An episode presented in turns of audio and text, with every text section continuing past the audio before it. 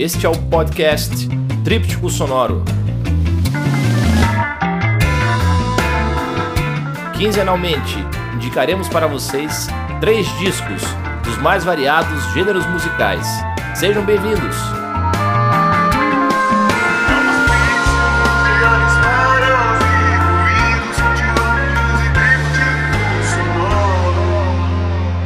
Saudações a todos os ouvintes do podcast. Esse é o segundo episódio do nosso programa. E como vocês já sabem, aqui eu costumo indicar três discos para que todos possam ouvir durante a pandemia e quando a pandemia também terminar, se é que terminará. Bom, o primeiro disco que indico é do Pedro dos Santos, ou Pedro Sorongo, Pedro da Lua, um percussionista, compositor, um gênio da música brasileira, praticamente desconhecido, que gravou em 1968 um disco chamado Krishnanda. Krishnanda é um dos discos mais importantes da nossa história rítmica, porque é um disco em que o Pedro Santos conseguiu explorar diversos timbres, ele criou muitos instrumentos para que esse disco fosse possível. E também ele conseguiu aí mesclar muitas influências. Então nós temos dentro do disco é, algo que, que lembra um pouco a música oriental, porque o Pedro Santos na época estava estudando yoga, doutrinas orientais, então temos muitas influências de sons que lembram a música indiana, temos muitos, muitas percussões que também recordam o Afrobeat, né, na pegada do Fela Kuti e de outros aí compositores tão relevantes para esse tipo de música. Muitas pessoas que ouviram o disco do Pedro Santos disseram que é um disco de indigenismo cósmico ou africanismo transcendental, como queiram. De todo modo, é uma Krishnanda é uma viagem musical. São muitas texturas diferentes, são muitos sons. É um disco bastante enigmático, inclusive nas letras. As letras não são lógicas, são letras impressionistas. E o Pedro Sorongo, ele tocou aí com diversos artistas importantes, inclusive é, quando, quando o Paul Simon esteve no Brasil, o Pedro Santos tocou na banda do Paul Simon. E esse disco ficou, de certa forma, desconhecido. Ele mesmo não, não fez muita propaganda do disco, porque, claro, não é um disco comercial, né, no sentido que, que se entende um disco que tem um potencial vendável alto, mas o Pedro dos Santos, ele esse disco há uns 10 ou 15 anos foi redescoberto por pesquisadores de música popular brasileira. O vinil de Krishnanda se tornou um artigo raro, caríssimo, procurado por muitos pesquisadores aí da Europa, do Japão e de outras partes do mundo também. Então ele se tornou um disco icônico e cult, uma espécie de objeto de idolatria daqueles que gostam de escavar as, as profundezas da música brasileira, aquilo que está fora do circuito comercial. O disco tem, como eu já mencionei, faixas com diversas ambientações.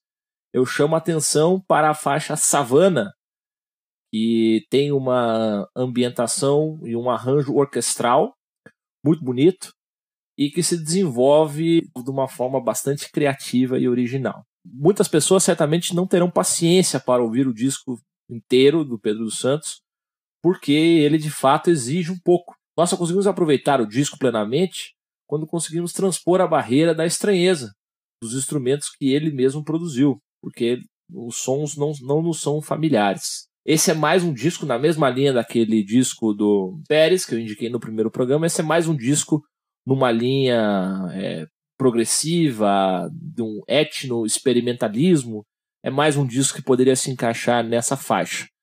Então, recomendo vivamente Krishnanda, Pedro dos Santos ou Pedro Sorongo, o Maldição.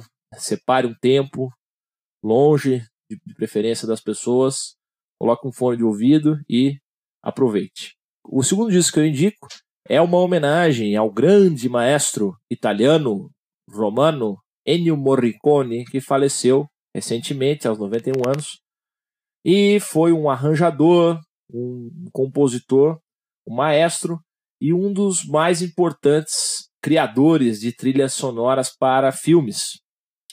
Então, o Ennio Morricone, como todos devem saber, é de conhecimento comum, tem um trabalho muito sólido com o Sérgio Leone, Eles produziram é, a ambientação imagética e sonora do filme, que talvez seja um dos melhores filmes já produzidos em todos os tempos, que é Era Uma Vez no Oeste.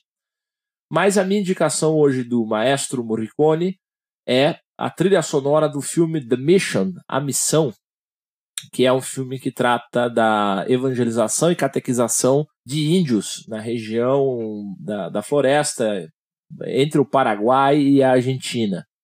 É um filme muito bom também, um clássico, um filme que conta com o Liam Neeson, com o Robert De Niro, um elenco realmente muito, muito qualificado. E Robert De Niro, Jeremy Irons, inclusive a música que eu mais gosto, que é a mais famosa desse disco, é a música que é o Oboé de Gabriel, Gabriel's Oboe. É a música, uma das músicas temáticas do padre Gabriel, que é justamente o Jeremy Irons. Né? Então há uma cena icônica em que o Jeremy Irons, Father Gabriel, né, está no meio da floresta e começa a tocar o oboé e os indígenas, os guaranis vão se aproximando. Uma cena muito, muito bem construída. E esse tema foi regravado pelo Yo-Yo Ma, foi regravado por uma série de artistas, virou assim uma, uma música quase de domínio comum. De, e de todo modo, mesmo tendo tocado em diversos ambientes, tendo se popularizado, a música incrivelmente continua sendo muito bonita. A cada audição que nós fazemos, conseguimos perceber aí que, que é realmente uma obra é, de raríssima inteligência, de, de, raríssima sensibilidade, que é uma marca comum do Ennio Morricone, que descansa em paz. Então, esse grande artista, importantíssimo para o desenvolvimento da arte de, de composição sonora para cinema.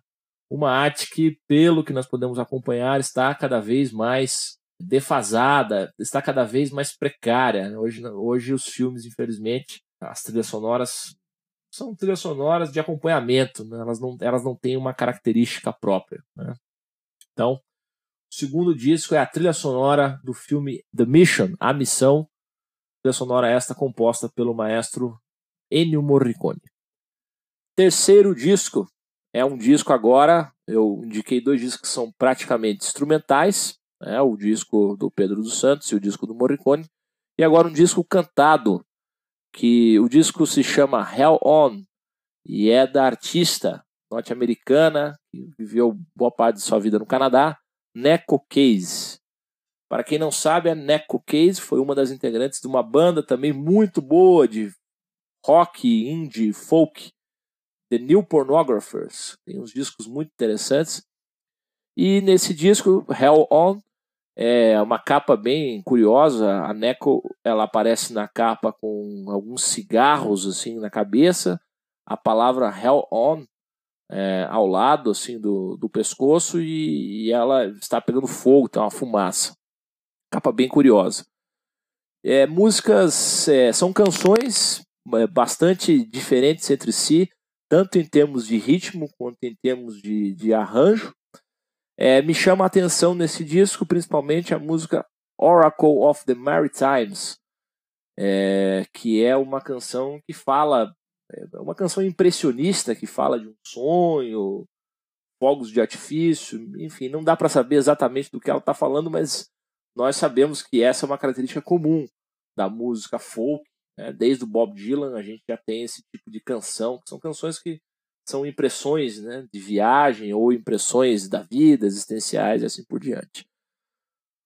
O disco não é regular, no sentido de que nem todas as faixas são exatamente boas, mas de uma forma geral é uma audição agradável, um disco muito bom para você colocar no domingo de manhã, preparando um almoço com a família ou para ouvir no fim de tarde, vendo o pôr do sol, aproveitando os momentos de, de relaxamento também.